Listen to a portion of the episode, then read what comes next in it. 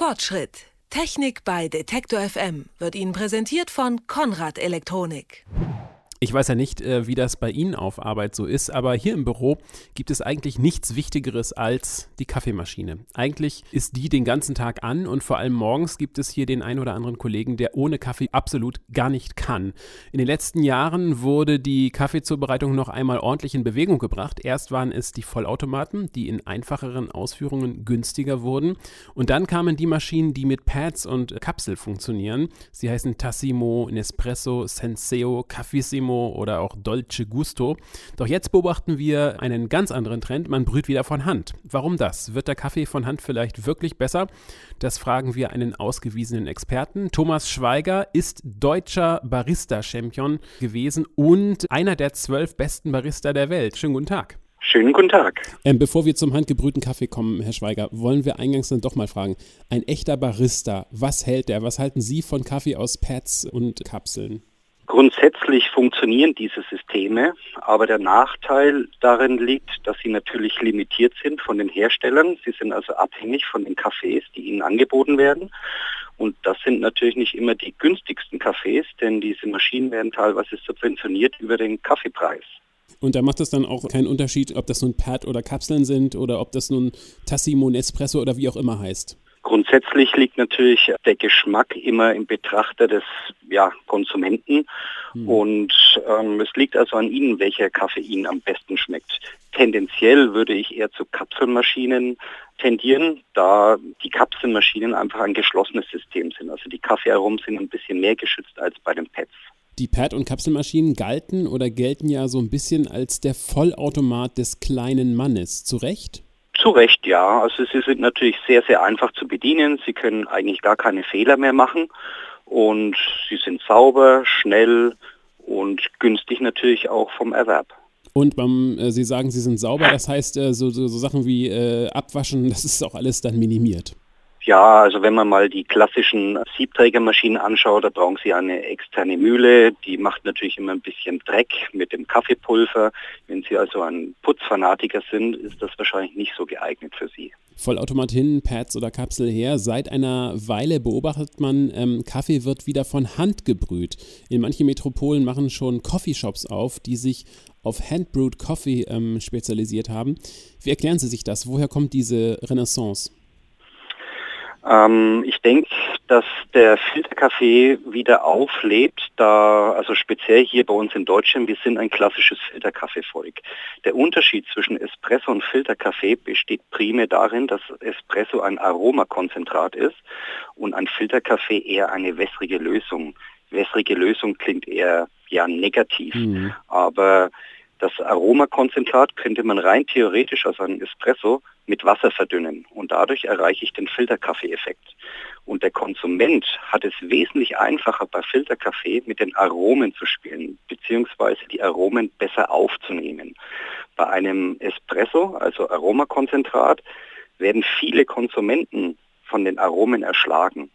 Zusätzlich fehlt vielen Konsumenten, wie zum Beispiel auch mir, die Wassermenge einfach. Wenn ich mein morgendliches Ritual anschaue, müsste ich eigentlich so drei, vier Espresso trinken, um auf mein Volumen zu kommen. Dabei habe ich aber eine immense Menge an Aromen, die mir einfach im Hals dann hängen bleiben und mir fehlt so die Flüssigkeit. Ich bin so dieser klassische Humpentrinker, der immer ein kleines Schlückchen von seinem Kaffee nimmt und diese Aromen sagen mir einfach mehr zu als beim Espresso. Und von daher ähm, gehe ich davon aus, wir sind alle primär erstmal mit Filterkaffee aufgewachsen.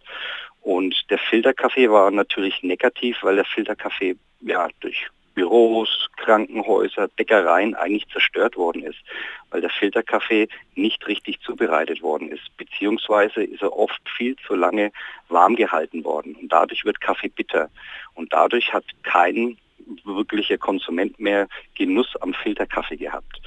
Und mittlerweile gibt es natürlich auch wieder ganz viele kleine Röstereien, die sogenannte sortenreine Kaffees wieder anbieten.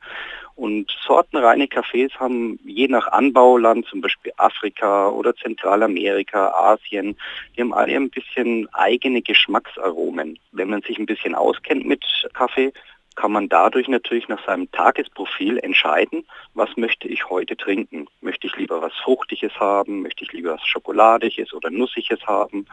Und dadurch ähm, ja, haben wir einfach ein, ein größeres Spektrum an Aromen, das wir wieder genießen können. Dann geben Sie uns doch mal konkret Tipps. Wie gelingt ein handgebrühter Kaffee am besten? Also zum Beispiel noch, noch siedendes Wasser oder was soll man da, worauf soll man da achten?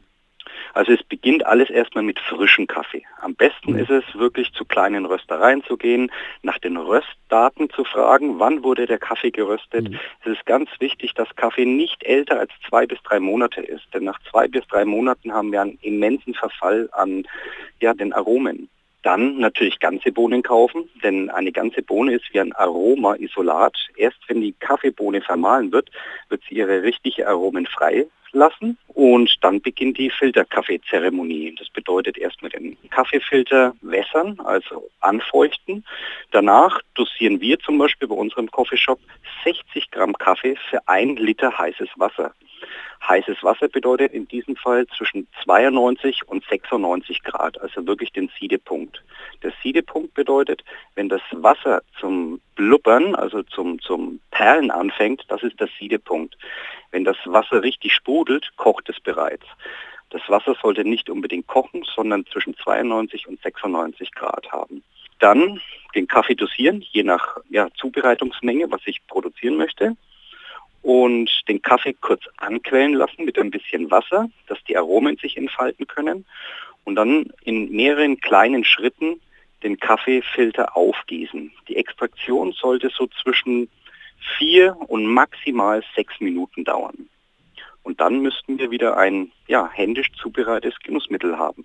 Das heißt, wenn wir jetzt mal im Sinne der Geräte und technischen Ausstattung fragen, was braucht es für einen guten Kaffee? Also eine Kaffeemühle auf jeden Fall? Die Kaffeemühle ist das A und O von allem. Mhm. Egal, ob ich Espresso mache oder Filterkaffee mache oder gewisse andere Techniken verwende.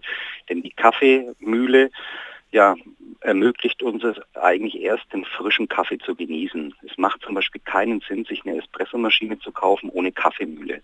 Sprich zur Rösterei zu gehen und den Kaffee vormalen lassen ja, weil dadurch verlieren wir einfach viel zu viele Aromen. Also erst eine Kaffeemühle kaufen und beim Handfiltern natürlich vielleicht mal in den Keller schauen, ob da noch ein schöner Porzellanfilter von der Oma rumliegt und wenn nicht, einfach einen neuen Handfilter kaufen.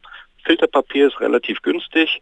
Da würde ich auch immer aufs weiße Filterpapier zurückgreifen, denn die braunen Filterpapiere, die machen zwar immer diesen biologischen oder Bio-Eindruck, aber oft haben sie holzige Aromen dabei. Die weißen Filterpapiere sind meines Erachtens geschmacksneutraler. Und das heißt auf jeden Fall, solche Sachen wie Thermoskanne oder Warmhalteplatte können wir mal ganz schnell vergessen hier. Der beste Genuss ist natürlich immer, wenn jedes Getränk frisch zubereitet wird. Je länger die Standzeiten sind, desto mehr Aromaverlust haben wir.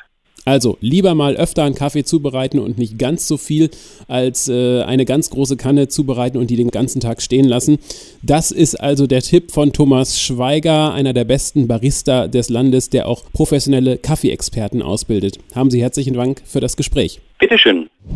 Fortschritt. Technik bei Detektor FM wird Ihnen präsentiert von Konrad Elektronik.